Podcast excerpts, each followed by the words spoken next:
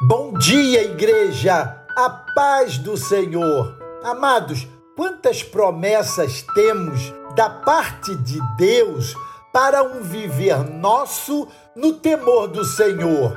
Temos muitas e elas saltam aos nossos olhos a cada nova leitura da Sua palavra. Eis o que nos diz Malaquias, capítulo 4, verso 2 mas para vós outros que temeis o meu nome, nascerá o sol da justiça, trazendo salvação nas suas asas. Essa graciosa promessa que já se cumpriu na primeira vinda de nosso Senhor Jesus Cristo e terá pleno cumprimento em seu segundo advento, também deve servir para o nosso viver diário. Você está passando por situações muito difíceis, a noite está se tornando em trevas ainda mais densas em sua vida, não se desespere.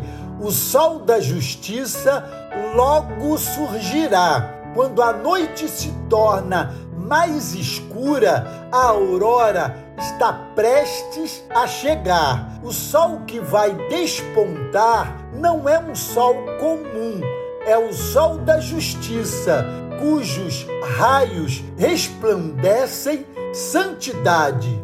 Aquele que vem para nos confortar está vindo no caminho da justiça, bem como no caminho da misericórdia. Ele virá não para transgredir qualquer lei, e sim para salvar-nos. Jesus tanto manifestou a justiça de Deus quanto o seu amor enquanto viveu entre nós e depois de ressurreto, onde vive à destra de Deus, o Pai continua executando a sua obra salvadora pelo poder do seu Espírito Santo agindo em nós. Nossa salvação, quando se revelar, estará segura por causa da justiça dele. Nosso principal questionamento deve ser: tememos o nome do Senhor, reverenciamos o Deus vivo e andamos em seus caminhos, então para nós a noite será curta e quando amanhã surgir, toda a enfermidade e todas as tristezas de nossa alma desaparecerão para sempre. Luz, glória, regozijo e clareza de percepção hão de vir, e a cura de todas as enfermidades e tristezas as acompanhará. Amados, Jesus já resplandeceu sobre nós? Certamente que sim.